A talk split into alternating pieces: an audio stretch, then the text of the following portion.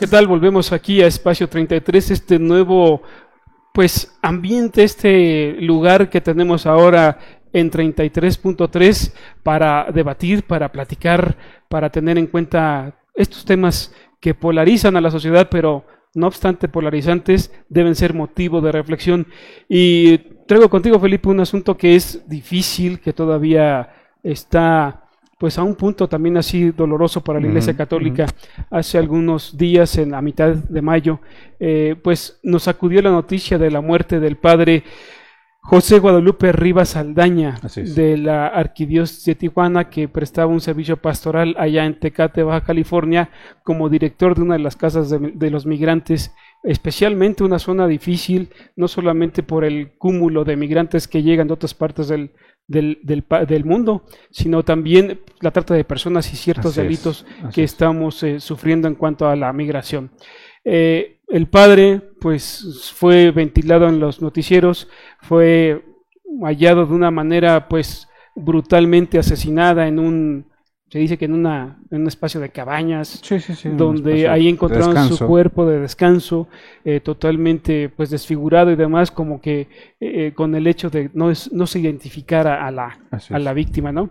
Y a la vez, el alcalde de, de, Tecate decía que posiblemente esto no pudiera haberse relacionado con un homicidio y mm. más bien una explosión. ¿Cómo? ¿De qué manera? No sé pero una explosión. Bueno. Porque no había casquillos percutidos, no había ningún elemento y además eh, tuvo la, lo sabía no sé de qué forma o de qué manera hizo la investigación, que había eh, latas de cervezas, botellas de licor, etcétera, etcétera. Con eso se dio entonces el juicio del alcalde para decir no hay delito que perseguir. Sin embargo, la Fiscalía del Estado de Baja California sale diciendo que una de las líneas es el homicidio, particularmente por todos estos elementos que te estoy narrando de, violencia extrema que se dieron sobre el sacerdote y apuntando efectivamente a su labor pastoral como director de la Casa del Migrante. Esto generó también que la comunidad de escalabrinianas que también atienden allí a la Casa del Migrante solicitara unas medidas eh, pues ahora sí que a la Comisión Nacional de los Derechos Humanos medidas precautorias para impedir pues cualquier comisión de delitos sobre ellas, la casa del migrante, los sacerdotes, perdón, los, eh, los familiares del sacerdote y cualquier persona que haya tenido relación con el, con el ministro. Eh, la CNDH eh, contestó de una manera inmediata invitando a las autoridades del estado de Baja California a tener una respuesta inmediata para dar la debida seguridad a todos los que estaban solicitando estas medidas y así, pues, obviamente proteger su integridad. Y así vamos, Felipe, ¿no? En este sexenio, cinco sacerdotes han sido asesinados. Y hay un tema allí que no es fácil mencionar. Em, desde hace muchos años, y realmente el Centro Católico Multimedial, y particularmente tú, Guillermo, han venido haciendo un, no solamente un compendio sobre los crímenes cometidos en contra de ministros de culto en México, particularmente ministros católicos, sino también un análisis sobre las circunstancias en que cada sexenio ha confrontado a la seguridad de los ministros de culto. En, los últimos dos sexenios, antes de Andrés Manuel López Obrador, parecía muy concreto con el, con el, cuando se desata la guerra contra el narcotráfico, que los agentes pastorales, los ministros de culto que estaban tratando de sacar adelante algunas perspectivas de acción social, solidaria, la denuncia de algunos crímenes mayores o menores en sus comunidades, pues los confrontaban con los grupos de crimen organizado y esto de una u otra manera terminaba en alguna acción o coacción por parte del crimen organizado contra los ministros de culto en el caso dramático, el asesinato. Sin embargo, y ahí hay una cosa que eh, por desgracia no ha venido sucediendo, y no solamente en el caso de los ministros, pero duele particularmente en el caso de los ministros porque la comunidad no alcanza a cerrar justamente esta herida. Eh, y se trata el tema de la impunidad sobre el caso de los delitos. No se investiga o se investiga mal o en el momento en el que alguien cierra la investigación, estos casos quedan en el olvido. Y sin ir, sin ir lejos, el crimen del el asesinato del carnal Juan Jesús Posadas Ocampos, sí. sucedido en el 93, en mil, o sea, hace ya que tres décadas, hace tres décadas, no tiene una explicación real creíble sobre, eh, eh, sobre esa situación, qué fue lo que sucedió en aquella... eh, y así sucede con muchísimos crímenes y particularmente con los sacerdotes. Recordarás, eh, porque esto subiste ahí, Felipe, hace dos, tres años, 2018, sí, hubo un evento en Cámara de Diputados Sí. donde se proyectó este video que produjo el Centro Católico Multimedial y allí estuvo eh, Brando Guzmán, el abogado que ha seguido el asunto El del asunto carnal del. Posadas. En esos tiempos estaba dándose una particular investigación y sobre todo una indagatoria que hizo cierta asociación, organización no gubernamental, para dar a conocer el expediente del caso Colosio, Así es. eh, para que fuera libre y Así de es. plena investigación. Yo me acerqué al abogado y le dije, oiga, ¿y por qué no se hace con el expediente Posadas? Y me dice, porque curiosamente, en 2018, Ujú. después de todo este tiempo, aún sigue la causa abierta.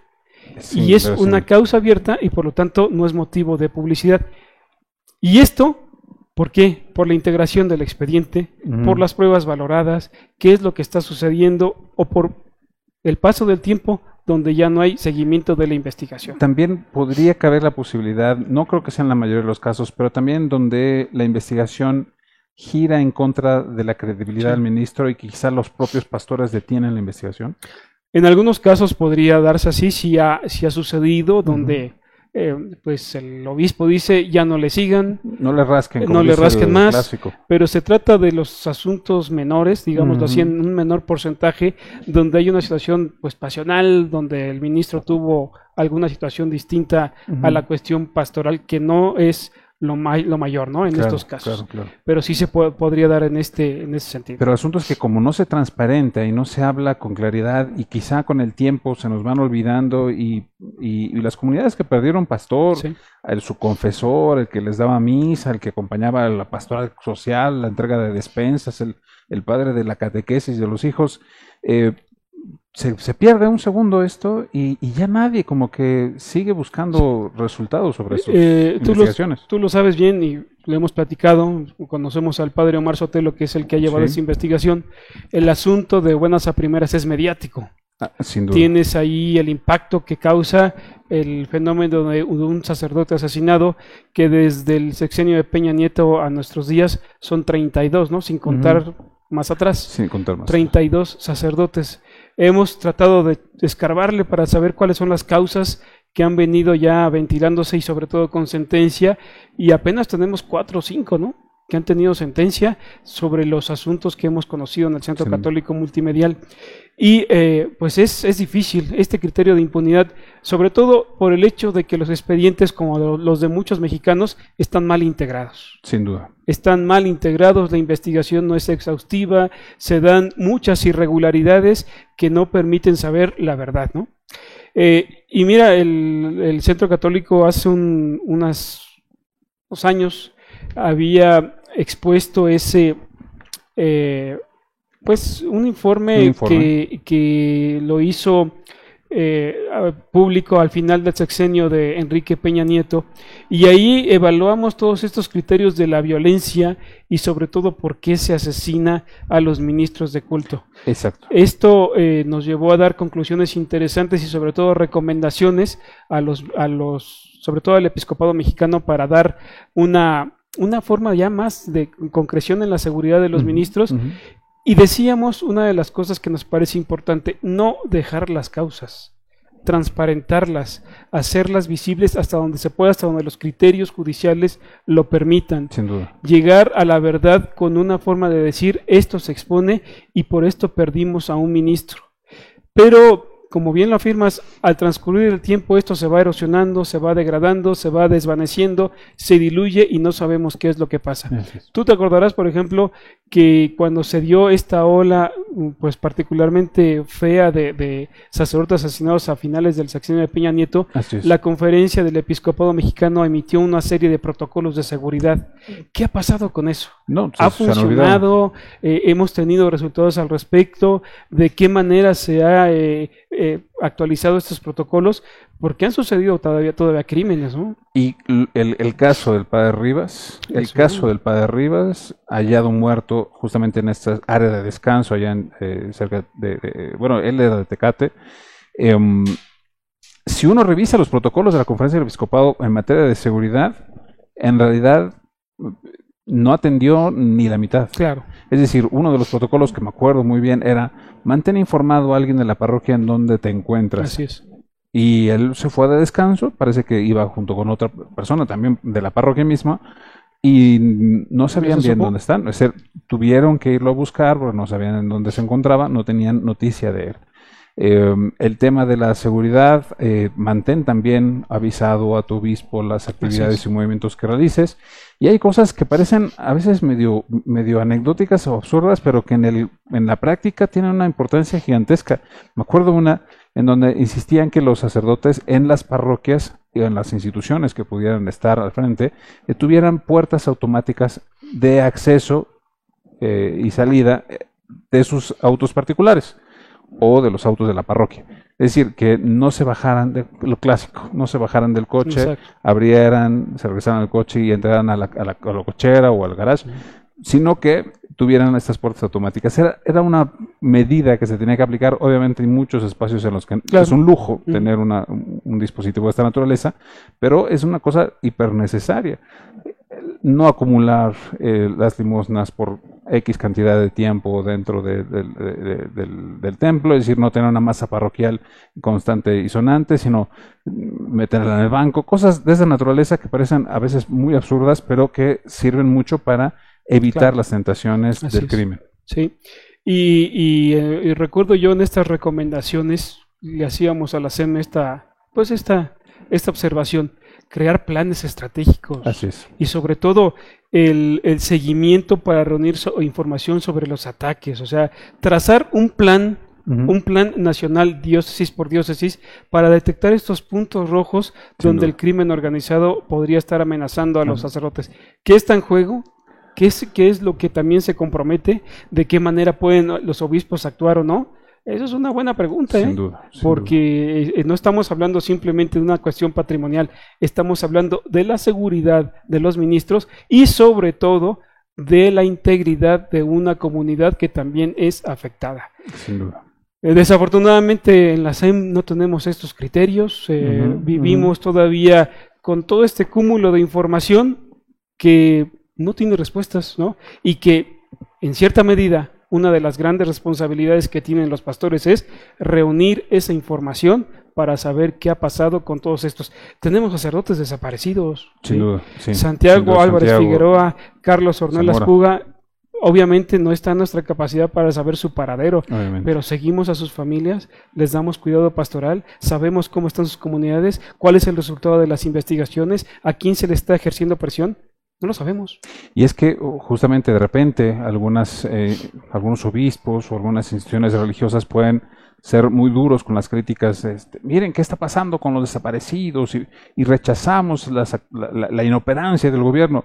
Pero de repente puede que algunos de estos familiares de sus propios sacerdotes sean los que están de, buscando a sus propios familiares desaparecidos sin la asistencia espiritual, ya no digas material o, o personal, sin la asistencia espiritual de sus propios pastores. Exactamente. Pasó algo hace muchos años, justamente cuando se hizo una crítica durísima al famosa, a la famosa ley de eh, para los eh, de los autos mayores, esta, este, este, apoyo para los adultos mayores, y la Iglesia Católica en algunos sectores criticó, es que esto es una dádiva y necesitamos mejor justicia, no sé qué. Y en el momento en el que las autoridades mexicanas le verificaron que de los ministros de culto y las religiosas que eran eh, acreedores a ese derecho y que lo utilizaban y que lo utilizaban para su supervivencia, no nada más como un lujo, sino para su propia supervivencia, pues tuvieron que echar para atrás toda esta campaña. Es decir, hay que comprometerse con estas personas que realmente puedan estar pasándola bastante mal, sus seres queridos de los padres asesinados o de los padres que se encuentran todavía desaparecidos. Precisamente esa recomendación era el punto quinto que estábamos haciendo en este informe, procurar la atención pastoral cercana de los familiares de sacerdotes asesinados a través de la escucha y acompañamiento espiritual. La iglesia no solo ha perdido un sacerdote, una familia también sufre la ausencia de un hijo arrebatado por la violencia. Sin duda. No sabemos nada de esto. ¿no? Yo creo que aquí el episcopado debe tener un giro distinto, una forma de pensar, porque Dios no lo quiera, pero se puede dar, otro sacerdote puede ser asesinado. En este tiempo, en un próximo tiempo, Dios no lo quiera, pero puede pasar. Sin duda alguna. Pues bueno. En Así fin, estamos, Felipe. muchas gracias por este tema, al contrario, y yo creo que va a seguir dando. Sin duda alguna. Pues ahí estamos, amigos, 33.3, espacio 33. Seguimos adelante.